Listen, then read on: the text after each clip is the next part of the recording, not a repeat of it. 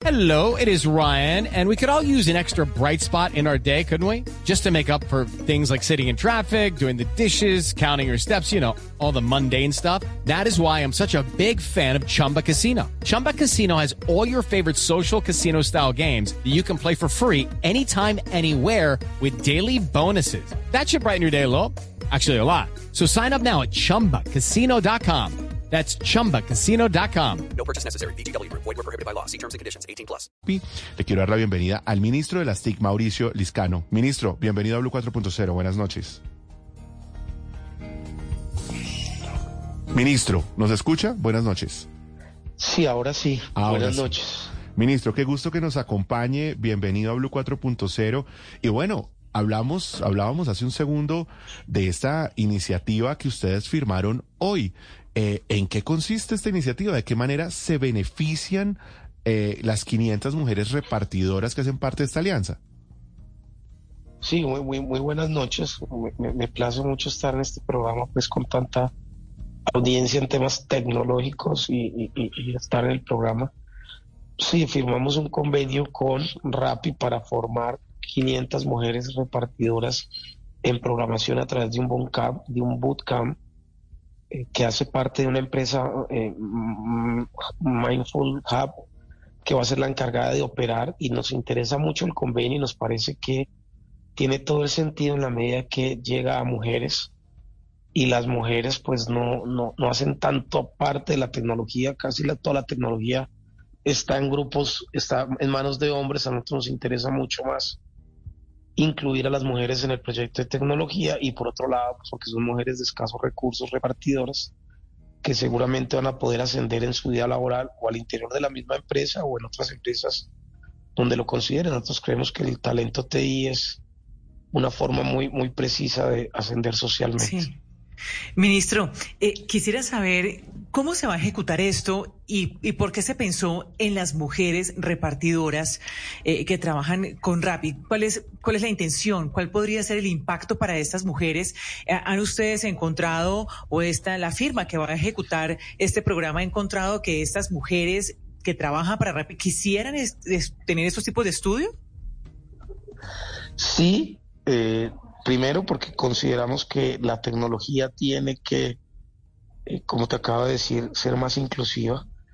Eh, La, los la proporción de participación de las mujeres en, en empresas de TI, en empresas de dirección, en programadoras, en ingenieras de software es muy baja. Nosotros requerimos aumentar la participación de la mujer en el, en el porcentaje global del empleo de las, de la empre- del, del sector TI, pero además pues porque sí hemos, se hizo un estudio de mercado y, consideramos que hay muchas personas pues que están en la labor de, de ser repartidores o de ser eh, mensajeros o de repartir comidas más por, por necesidad que realmente por vocación y que si se les da una oportunidad diferente, pues obviamente tienen la oportunidad de tener no solo un ascenso social, sino mejorar sus ingresos.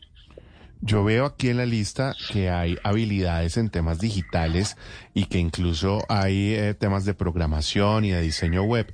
¿Qué, ¿Qué pasará después de que estas 500 mujeres que se seleccionen y que de paso quisiera usted nos contara cómo será ese proceso de selección, estudien? Como un poco como usted decía, el formato es un bootcamp, lo cual facilita la vida para que sean digitales. Ayer lo decíamos acá, ministro, que es bueno también porque pues para muchas de las mujeres será más fácil poder estudiar de manera remota, obviamente, porque alternan con sus temas del hogar y alternan con su trabajo los espacios y así poder terminar el, el- el- por supuesto, el programa de formación.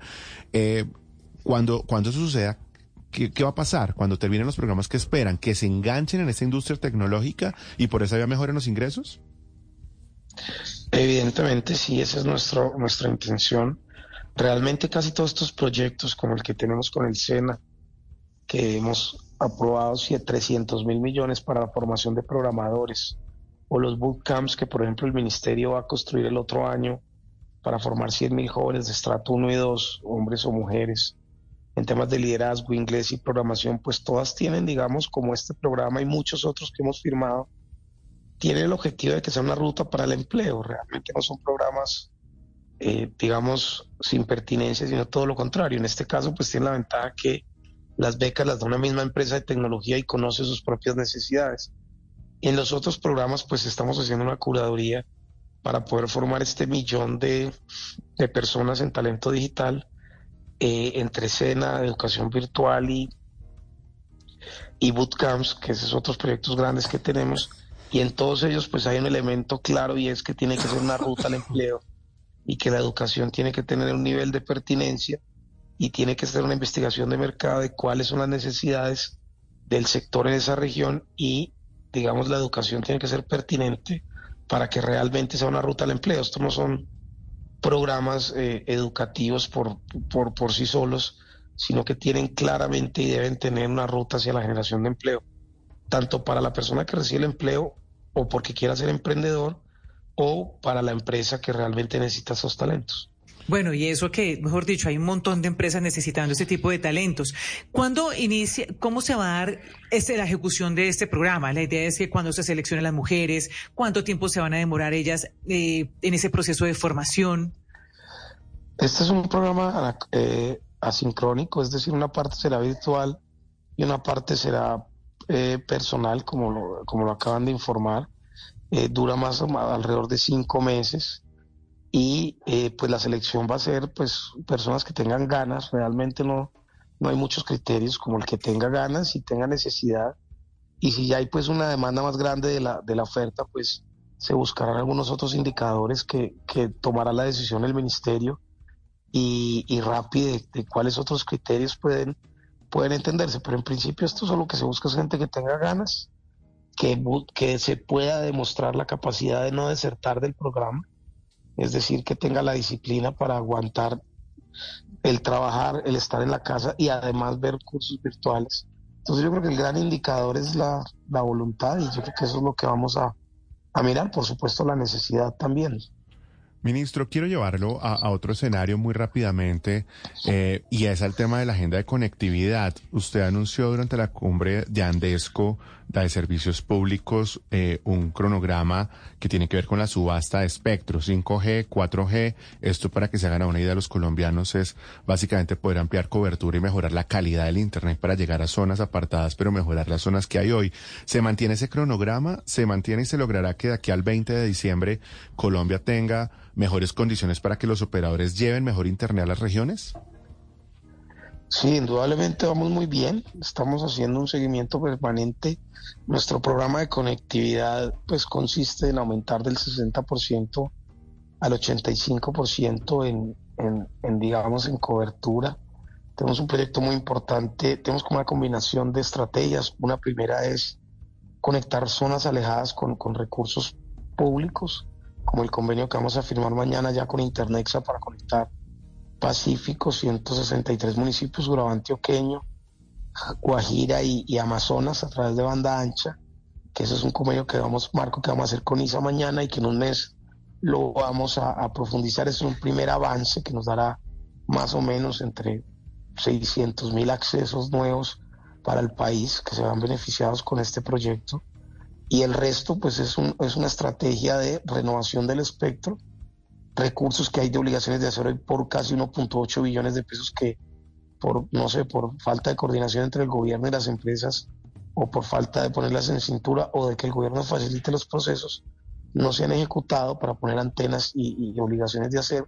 Y esta renovación de casi el 60% de 4G pues nos va a dar por lo menos otros, bueno, no hablo de recursos para, para, para no saber los precios, pero, pero que nos va a dar otros recursos importantes para conectar el país y ya si es un upgrade o digamos un, un aumento en la capacidad tecnológica, que es la posibilidad, como lo anunciamos en Andesco y lo anuncié en Cartagena, uh -huh. de tener la tecnología 5G el 20 de diciembre. El cronograma va bien, el primero tendremos eh, los prepliegos, el primero, el 15 de octubre tendremos ya los pliegos definitivos y el 20 de diciembre haremos ya la, la subasta que va a permitir que Colombia pues tenga un, una mejora en la calidad del servicio, subir y bajar datos y muchas otras ventajas para el sector privado. Usted mencionó las obligaciones de hacer y ahí ha habido toda una eh, conversación precisamente por el tema de, las de las tarifas. Se ha considerado hacer unas tarifas eh, más accesibles, que era la solicitud que estaban haciendo algunos eh, operadores en cuanto al espectro, y por esa vía eh, Hey guys, it is Ryan. I'm not sure if you know this about me, but I'm a bit of a fun fanatic when I can. I like to work, but I like fun too. It's a thing. And now the truth is out there. I can tell you about my favorite place to have fun. Chumba Casino. They have hundreds of social casino style games to choose from with new games released each week. You can play for free anytime, anywhere and each day brings a new chance to collect daily bonuses. So join me in the fun. Sign up now at ChumbaCasino.com. No purchase necessary. BGW. Void were prohibited by law. See terms and conditions. 18 plus. comprometer con mayores obligaciones de hacer para que los oyentes nuevamente se hagan una idea, que quiere decir los compromisos adicionales de los operadores para poder llevar conectividad, por ejemplo, o hacer acciones que complementen en la apropiación y transformación digital. Pues digamos que las tarifas no están regladas en Colombia, digamos que están a la libre competencia y, y precisamente la competencia ha hecho que Colombia sea uno de los países con tarifas más bajas en América Latina de servicio celular, porque este es un mercado que funciona con dos o tres personas, tres actores, aquí tenemos casi cinco o seis. Entonces las tarifas y la competencia en Colombia ha ayudado a que los usuarios se beneficien de la misma. Ya lo que se puede, lo que se, lo que se ha discutido la posibilidad de si a través de obligaciones de hacer se pueden hacer subsidios a la demanda, es decir, subsidiar tarifas. Nosotros, en principio, no somos muy amigos del subsidio a la demanda porque eso lo único que ha hecho es que mientras exista el subsidio, pues existe el servicio, pero una vez se corta el servicio, pues cortan el subsidio. Eh, se corta el subsidio, cortan el servicio. Y eso, pues lo que está haciendo es generando unas, digamos, conectividades falsas por determinados tiempos. Entonces estamos evaluando qué otras opciones pueden existir para aumentar los números de conectividad en Colombia y una puede ser que a través de obligaciones de hacer eh, se, estudie el tema, pero estamos, estamos viendo qué se puede hacer para aumentar, para aumentar conectividad. Eh, una de esas es pues tener, digamos, si el gobierno crea eh, servicios de eh, cables neutrales o pues, eso se llama realmente técnicamente backbones neutrales y construye la infraestructura y se la presta a las empresas, pero el dueño de la infraestructura es el gobierno. En algunas zonas específicas donde la gente no tiene con qué pagar, pues ahí yo creo que las tarifas pueden bajar y ahí invertimos más en el CAPEX y mucho menos en el OPEX, porque el OPEX tiene que ser mucho más sustentable. Pero digamos, es un tema muy técnico que uno vemos a las personas. Lo que queremos decir es que sí estamos luchando como, como gobierno para eh, realmente resolver este problema de conectividad y que la gente pueda tener precios accesibles al Internet y al celular. Ministro, inteligencia artificial, que yo sé que es un tema que usted viene trabajando y, y, y muy rápidamente el, el país, yo creo que en este momento está viviendo una tendencia, eh, la tendencia global que hay en torno al tema de la inteligencia artificial. ¿Cómo se está preparando la agenda de Colombia para poder sacar provecho desde la modernización del Estado, desde la transformación de los sectores productivos y sobre todo que la gente aprenda a sacarle provecho a, a este mundo de la inteligencia artificial en un momento donde los debates tienen que pasar también por la ética y las reglas claras? Pues si la inteligencia artificial no es el futuro, es el presente. Digamos, es una realidad que las relaciones sociales, culturales y empresariales o económicas van a cambiar. Yo siempre he dicho que la inteligencia artificial es tal vez la, la única o de las pocas tecnologías que van a ser disruptivas en la forma de entender el mundo y lo que explico es, pues pasamos de caballo a carro, pero no fue disruptivo, era simplemente que el mundo se tenía que movilizar, la cultura la movilidad y pues la tecnología ayudó a que pasáramos de un caballo a un carro la cultura era la guerra, la gente tenía una lanza o tenía un hacha y después pasó a una arma y después a un tanque, pero la cultura no cambiaba, la cultura era la misma, era el, ánimo de hacer la guerra, de obtener el poder. Con la inteligencia artificial, pues es, es, es, va a ser tal vez la tecnología que sí va a cambiar el diálogo social, va a cambiar la democracia, va a cambiar algo tan importante como el lenguaje. Hoy usted puede hablar cualquier idioma o presumir hablar cualquier idioma a través de inteligencia artificial y si usted cambia el lenguaje, pues cambia la cultura y cambia las relaciones sociales.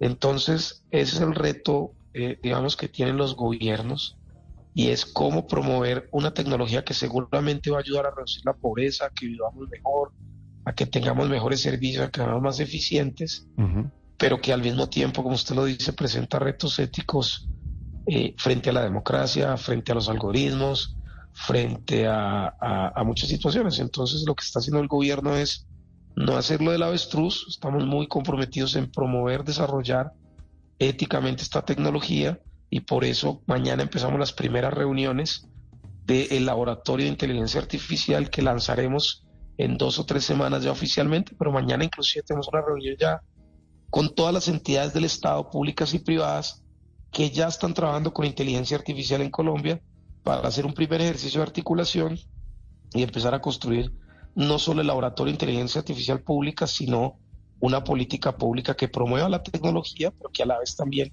la haga con condiciones éticas y responsables. Lo voy a comprometer, ministro, a que nos acompañe en el encuentro de inteligencia artificial que estamos organizando desde Blue 4.0, desde Blue Radio en la última semana de agosto, porque los debates son amplios, amplios en este, en este escenario. Sí, ese es un tema que hemos estudiado mucho, que nos apasiona y que queremos desde el gobierno liderar y si estamos, claro, con mucho gusto, vieron la invitación y lo acompañamos. Muchas gracias, ministro. Un tema de cierre. Eh, la Agencia Nacional de Seguridad Digital se quedó en veremos y el problema de la ciberseguridad atiende no solamente al Estado, que se ha visto muy afectado de sus instituciones públicas, sino también al privado. Es un reclamo que hayan mejores condiciones para responder a los ataques cibernéticos, lo que está en juego la ciberseguridad, no solo de las entidades, sino de los usuarios, de la ciudadanía. ¿Van a revivir ese proyecto en la próxima legislatura?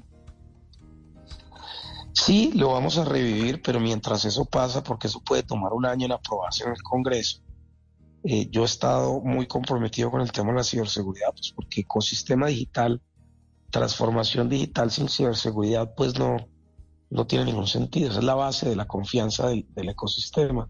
Entonces yo lo que he estado esforzándome es con BIOS, que es una empresa técnica de investigación del Ministerio de las Comunicaciones y del Ministerio de las Ciencias, que quedan Manizales y que tiene un supercomputador, eh, el más potente de Colombia, el cuarto más potente de América Latina.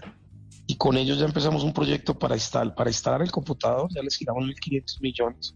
Estamos montando un programa de formación en ciberseguridad de aquí a diciembre, por otros 4.000 millones. Y otros 4.000 millones para crear un, un, un SOC, que es fundamentalmente un centro de operaciones en ciberseguridad que tenga temas de cyberrange y eh, otros, otros temas. Entonces yo creo que a final de, de febrero marzo vamos a tener ya una entidad muy robusta eh, con un centro de operaciones en ciberseguridad, con capacitación, con, uso, con capacidades que le queden a Colombia para proteger no solo ataques al Estado, ataques a las empresas que están pasando muy recurrentemente y ataques a las familias. El año pasado tuvimos en Colombia 20 mil millones de ataques eh, a diferentes entidades, tanto públicas como privadas, y la ciberseguridad pues es una amenaza real que Colombia tiene que estar y nosotros del Ministerio estamos trabajando fuertemente en eso. Bueno, pues ministro, le quiero agradecer por acompañarnos para hacer un análisis primero sobre esta alianza interesante eh, que hemos hecho sobre el RAPI, Ministerio de las TIC y la compañía eh, que además se ha sumado MindHub a esta alianza y por supuesto entender un poco para dónde va la agenda 4.0 durante los próximos cuatro años. A ustedes muchas gracias y gracias por la invitación. Step into the world of power, loyalty and luck. I'm gonna make him an offer he can't refuse. With family, cannolis and spins mean everything. Now, you wanna get mixed up in the family business. Introducing The Godfather at chapacasino.com. Test your luck in the shadowy world of the Godfather slot. Someday, I will call upon you to do a service for me. Play the Godfather, now at Chumpacasino.com. Welcome to the family. No purchase necessary. VGW Group. Void where prohibited by law. 18 plus. Terms and conditions apply.